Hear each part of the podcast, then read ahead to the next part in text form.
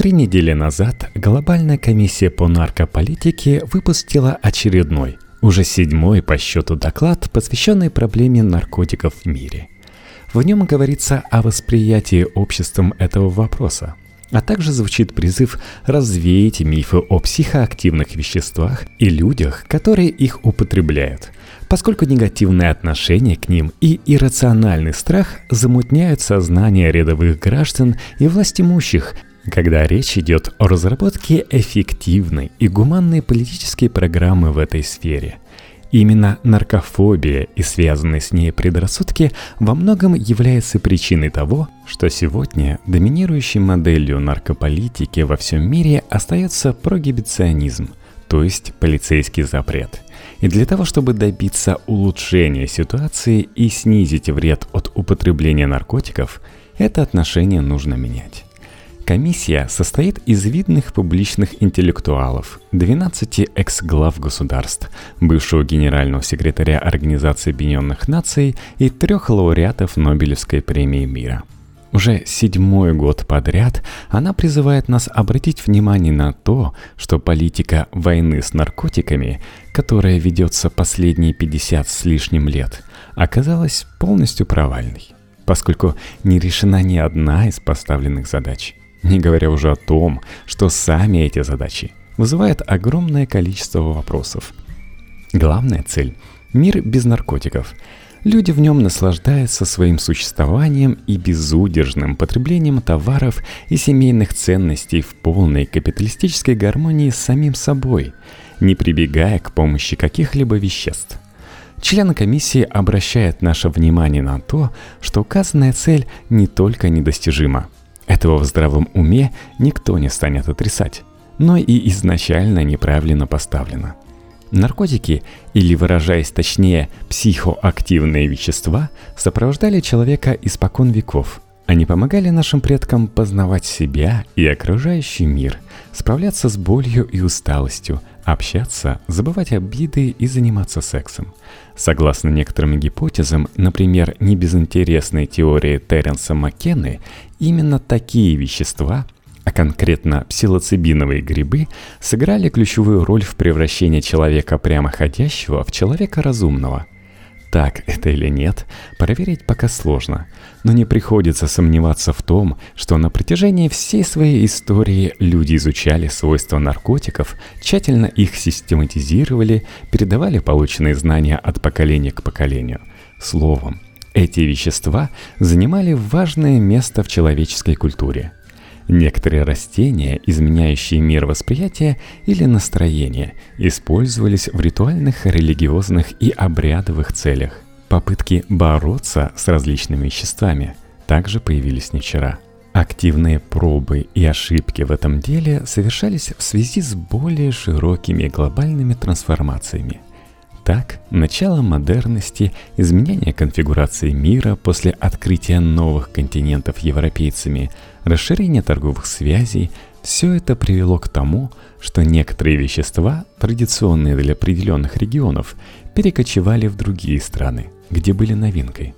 Такого рода заимствования сопровождались страхами и законотворческими эксцессами. Например, кофе и табак были очень неоднозначно встречены в ряде европейских держав. Где-то с огромным энтузиазмом, а где-то с подозрением. Пароль настолько сильным, что их даже пытались запретить. Табак, завезенный Колумбом из Америки в 1493 году, вскоре начал распространяться по всей Европе, но не везде процесс шел гладко. В частности, когда в 17 веке заморский продукт стал очень популярен в России – Царь Михаил Федорович под страхом смертной казни запретил его употребление. Однако, вопреки строгому запрету, русские продолжали покупать санкционку у иностранных купцов. В Атаманской империи, где табак появился в XVI веке и использовался в качестве лекарства, в 1633 году отношение к нему изменилось, и султан Мурат IV вел смертную казнь за курение – но и здесь запрет оказался неэффективен и был отменен следующим правителем, который вместо этого стал облагать табачную торговлю налогом. Подходы к регулированию оборота тех или иных веществ очень различались в разных странах. Каждый правитель изобретал свои способы борьбы с ними или получения выгоды. И поиск оптимального варианта в этой сфере остается актуальной задачей по сей день. Так, спустя уже несколько веков международное сообщество и отдельные страны продолжают эксперименты в области регулирования продажи, оборота, потребления табака. Но, по крайней мере, на сегодняшний день стало совершенно очевидно, что все исторические попытки полного запрета и криминализации не привели ни к чему хорошему. То же самое происходит и с алкоголем, употребление которого до сих пор запрещено в ряде стран мусульманского мира. Многим известен печальный пример сухого закона в Америке в начале 20 века. Мало того, что желаемая цель не была достигнута, Полный запрет спиртного привел к росту проблем в сфере здравоохранения, связанных с подпольным производством вредных суррогатов и самогона, а также к формированию и укреплению мафиозных группировок, в том числе на международном уровне. Тогда же в США были приняты первые законы о запрете ряда других веществ. Например, акт Гаррисона 1914 года криминализировал опиаты и кокаин, употребление которых в то время было широко распространено – так, в первой половине 20 века за океаном начали пробиваться ростки того, что в 1971 году президент Ричард Никсон окрестит войной с наркотиками. Появились и основы пропагандистской кампании, призванные раздувать антинаркотическую истерию в обществе и на нарастающих волнах этой паранойи вытягивать новые и новые экономические и политические ресурсы на содержание аппарата для борьбы с веществами – Пропагандистская антинаркотическая машина, запустившая свой маховик еще в 30-х годах в США, породила царящие сегодня стереотипы, предрассудки и страхи, которые не утратили своей чарующей власти над нашими умами до сих пор. Ее отцом был Гарри Анслингер, человек, добившийся создания Федерального бюро наркотиков США буквально на пустом месте. Его политическим инструментом стала наркоистерия, построенная на неприкрытом расизме – Борьба с определенными веществами уже тогда зиждилась на ксенофобном страхе по отношению к другим расам. Стратегия Анслингера хорошо ясна из нескольких его знаменитых цитат. Всего в США насчитывается 100 тысяч курильщиков марихуаны, и большинство – это негры, испаноязычные, филиппинцы и шоумены. Их сатанинская музыка, джаз и свинг – результат употребления марихуаны – эта самая марихуана заставляет белых женщин искать сексуальной близости с неграми, шоуменами и прочими. Трава заставляет черных думать, что они ничем не хуже белых. Главная причина запретить марихуану – это ее воздействие на выродившиеся расы – в те времена получить значительные средства, требовавшиеся анслингеру на борьбу с травкой, было бы невозможно без агрессивного насаждения ужасных мифов о воздействии этого страшного наркотика на человека. Из женщин он делает разнузданных шлюх, а из мужчин – убийц и насильников. Однако инициатор с виду безумной кампании получил, что хотел, и выбил деньги на создание бюро – на борьбу с опасными наркотиками стали выделять все больше и больше бюджетных средств. Истерия начала распространяться и на другие страны. До начала 20 века попытки запрещать вещества и регулировать их оборот носили более локальный характер. Но уже в 1912 году на первой международной конференции по проблеме опиума в Гааге была подписана конвенция, призванная установить контроль над производством морфия, кокаина и их производных а также над торговлей ими. После Второй мировой войны, в эпоху очередных бурных глобальных трансформаций, в том числе в области международных отношений, государства решили укрепить эти договоренности. С принятием единой конвенции о наркотических средствах в 1961 году была закреплена система мировой наркополитики, которая действует по сей день. В докладе глобальной комиссии отмечается – что в тексте этого соглашения используется истерично окрашенная лексика, уникальный для мирового права случай. Так, в Единой конвенции 1961 года зависимость от незаконных наркотиков названа серьезным злом.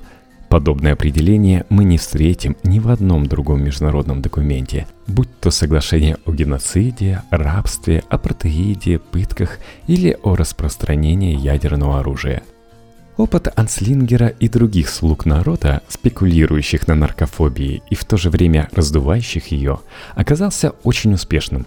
Политики увидели, что война с таким серьезным злом, как белый порошок и зеленая травинка, беспроигрышный вариант в борьбе за предвыборный рейтинг – еще недавно выкрикивание бессмысленных лозунгов вроде «наркотики – это зло» было обязательным номером в репертуаре всех, кто рвался к власти и желал завоевать сердца доверчивых и испуганных избирателей.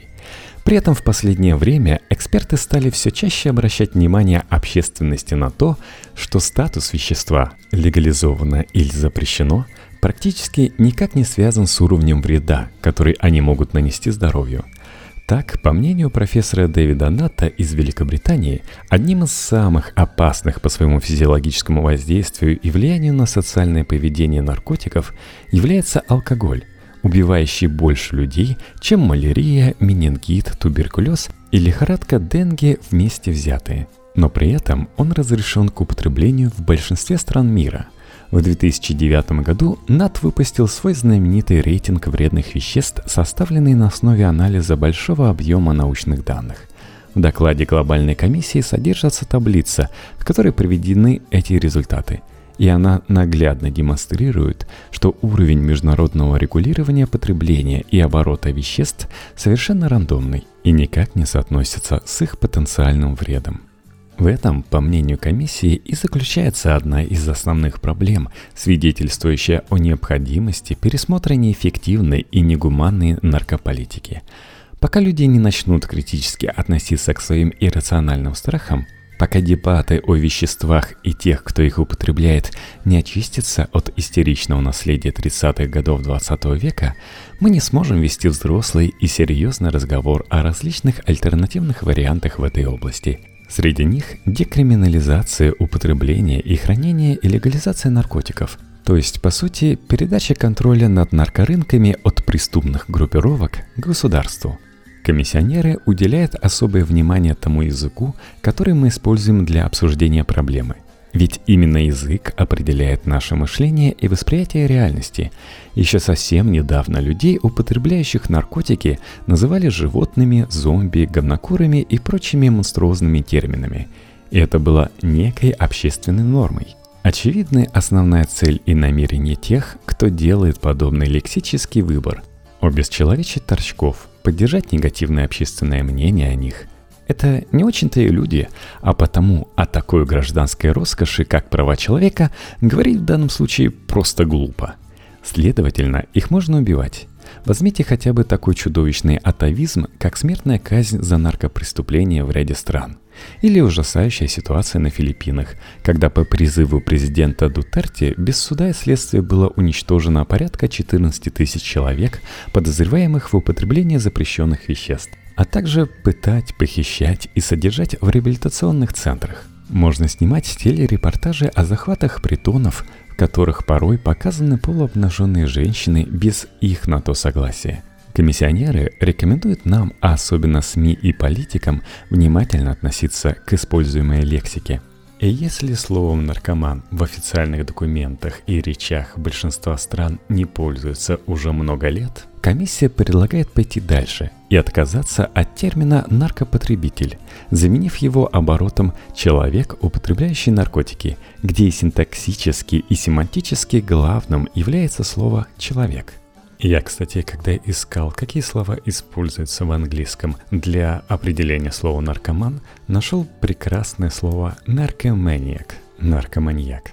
В упомянутом докладе также обращается внимание на то, что стигматизирующая лексика оказывает влияние и на самих людей, употребляющих наркотики, особенно на тех, кто зависит от них – Интернализируя навязанную извне стигму, они перестают верить в свои силы, начинают считать себя ничтожествами, ни на что не способными наркоманами, рабами наркотика. И таким образом лишается сил для того, чтобы добиваться поставленных целей. Прежде всего, отказываются принимать какие-либо меры, чтобы избавиться от наркозависимости.